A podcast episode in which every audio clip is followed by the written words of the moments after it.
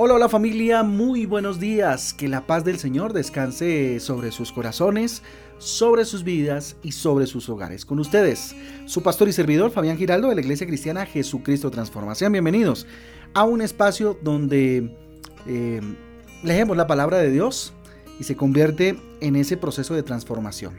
Colosenses capítulo 4 para el día de hoy y Primera de Crónicas capítulo 14. Colosenses capítulo 4, Primera de Crónicas 14. Eh, recordarles que nuestra guía devocional Transforma trae títulos y versículos que nos ayudan a tener un panorama más amplio acerca de las lecturas para el día de hoy. Yo les invito a que vayamos hoy a Colosenses capítulo 4 y vamos a alinearnos con el devocional de hoy. Colosenses capítulo 4, la carta a los colosenses, que de hecho es eh, el último capítulo de esta carta, porque ya iniciamos con tesalonicenses el día de mañana. Eh, me llamó mucho la atención, o, Dios nos ha estado llamando mucho la atención frente a este tema, ¿cierto? Y es buscando la perfección, es el título para el devocional de hoy. Mire, muchas personas andan buscando la perfección, pero de manera física. Se gastan grandes fortunas, hombre, tratando de modificar su cuerpo, por ejemplo, y cada vez su frustración e inconformidad eh, es mayor, su inconformidad existencial, no le hayan sentido a su vida, ¿cierto? Porque se dedican a una sola, a un solo, a una sola dimensión del ser humano, que es el cuerpo. Eh, el Dios de los ejércitos quiere que seamos perfectos. Es más, ni siquiera es una sugerencia, es una orden de Dios, ¿cierto? Él quiere que seamos perfectos. Sí, señor, sí, señorita. Mateo capítulo 48 dice eso. Sed pues vosotros perfectos, porque vuestro Padre que está en los cielos es perfecto, ¿sí? Por supuesto, la perfección al estilo de Dios es muy difícil de alcanzar en nuestras limitadas fuerzas. Toca que el Espíritu Santo nos ayude en ese proceso y para ello tenemos que ser perfeccionables. ¿sí? Mire, la perfección eh, que Dios nos manda es mucho más que solo una perfección física. Lo físico tarde o temprano se acaba, se marchita, se desgasta.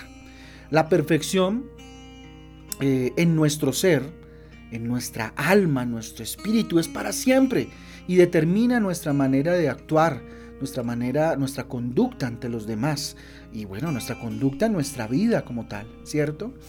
Entonces, mire, esta perfección mm, solo la podemos lograr si nos proponemos pues ser cada día mejores.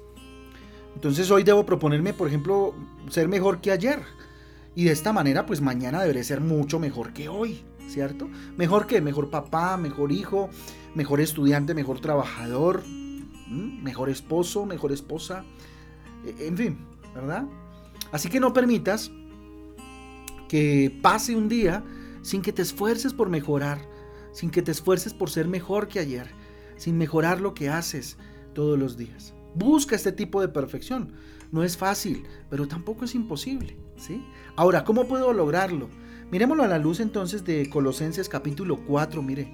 Versículo 2 dice, perseverad en la oración velando en ella con acción de gracias.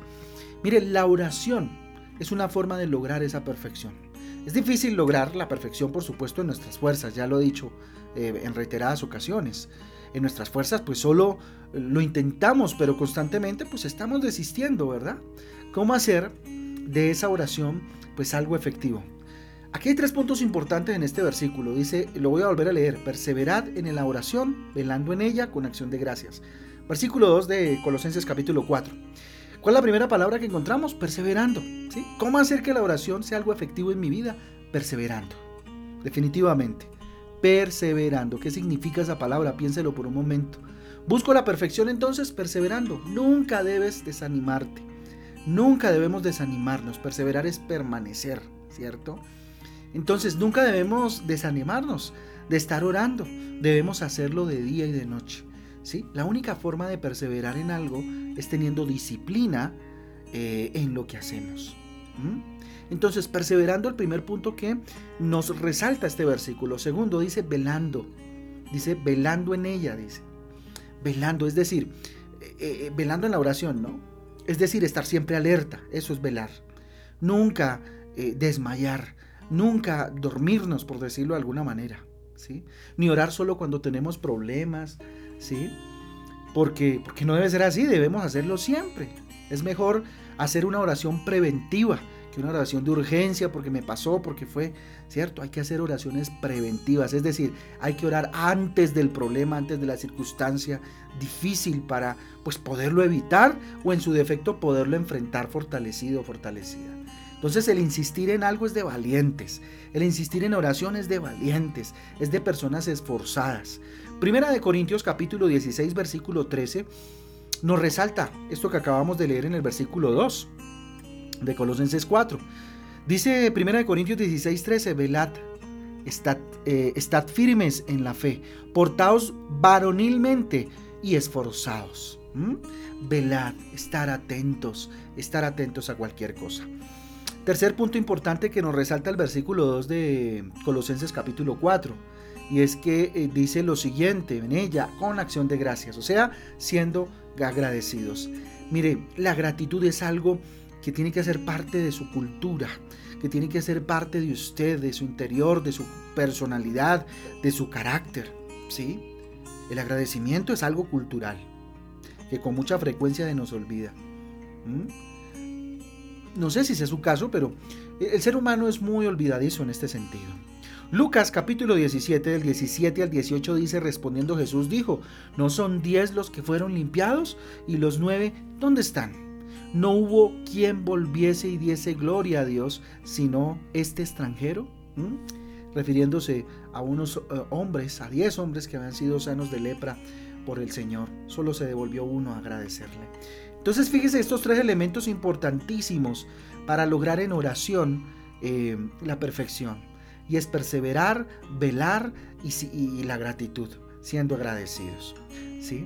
Entonces, esto en el punto de la oración. Otro punto importante que resalta este capítulo en el versículo 1, vamos a ver qué dice el versículo 1, devolvámonos un poco, de Colosenses 4, dice, Amos, haced lo que es justo y recto con vuestros siervos, sabiendo que también vosotros tenéis un amo en los cielos. Es un llamado como de atención a ser justos, a ser rectos. Entonces, ¿cómo lo logramos? ¿Cómo logramos la perfección? Siendo justos y rectos. Ser justos y rectos. Eso es lo que hay que hacer. Dar a cada quien lo que le corresponde, tener la capacidad para reconocer la labor de los demás, valorar que, lo que otros hacen, ¿verdad? Eso es ser recto, ser justo, ¿sí? Buscar la justicia de Dios, el reino de Dios.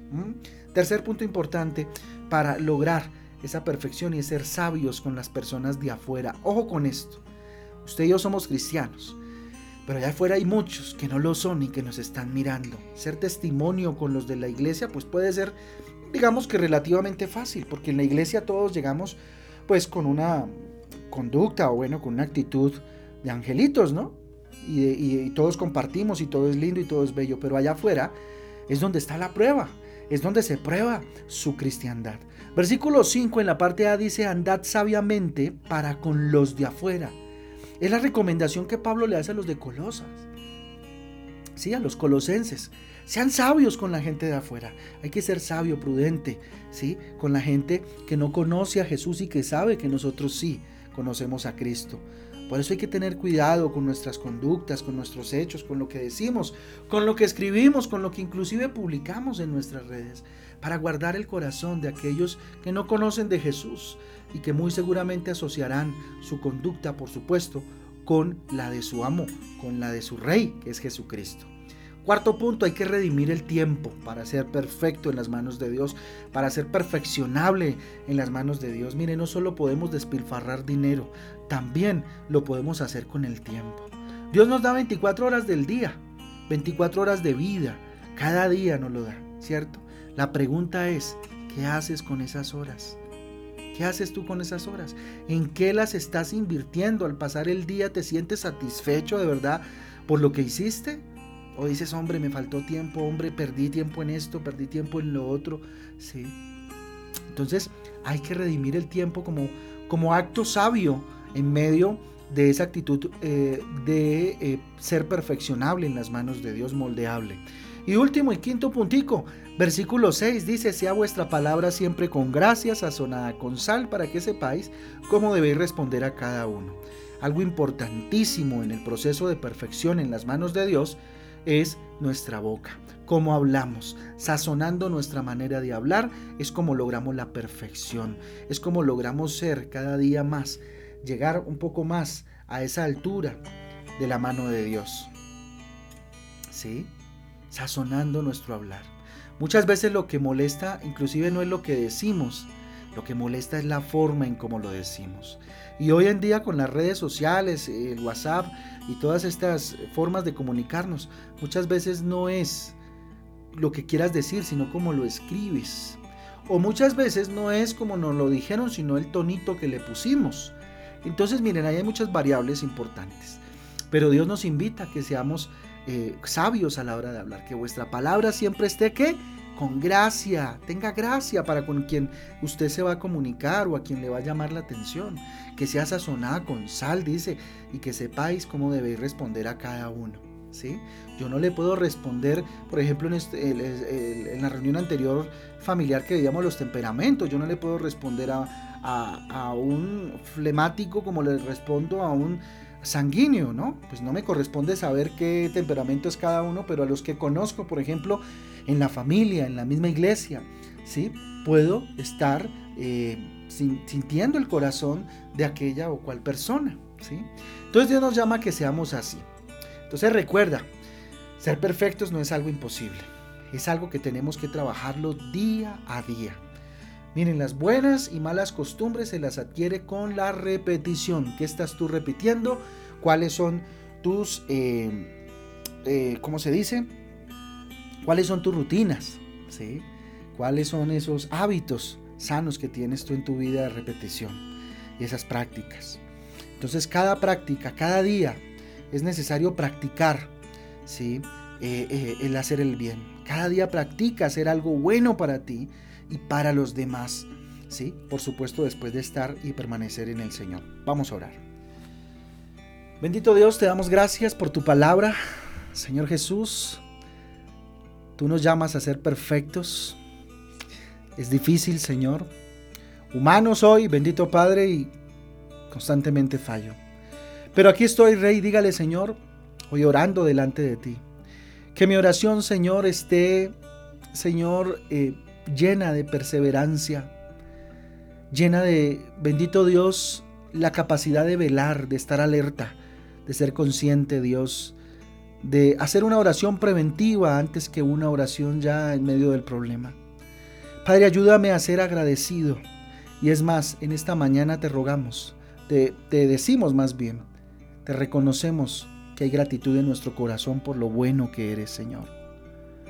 Dígale Dios, enséñame a ser justo, a ser bueno, a ser recto, bendito Padre, a ser sabio, con las personas de afuera, a dar testimonio, bendito Padre, y no ser un antitestimonio, Rey eterno.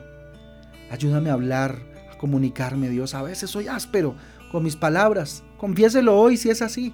Dígale, Señor, a veces mm, no es lo que digo, sino cómo lo digo, el tonito a veces que utilizo, Rey eterno. Ayúdame, Señor. Espíritu Santo, ayúdame a ser prudente, a ser amoroso, a responder con gracia, con amor. Aquí estoy, Señor.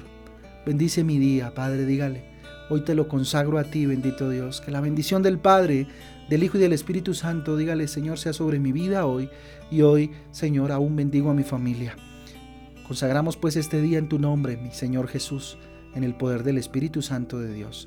Y en el nombre de Jesús. Amén y amén.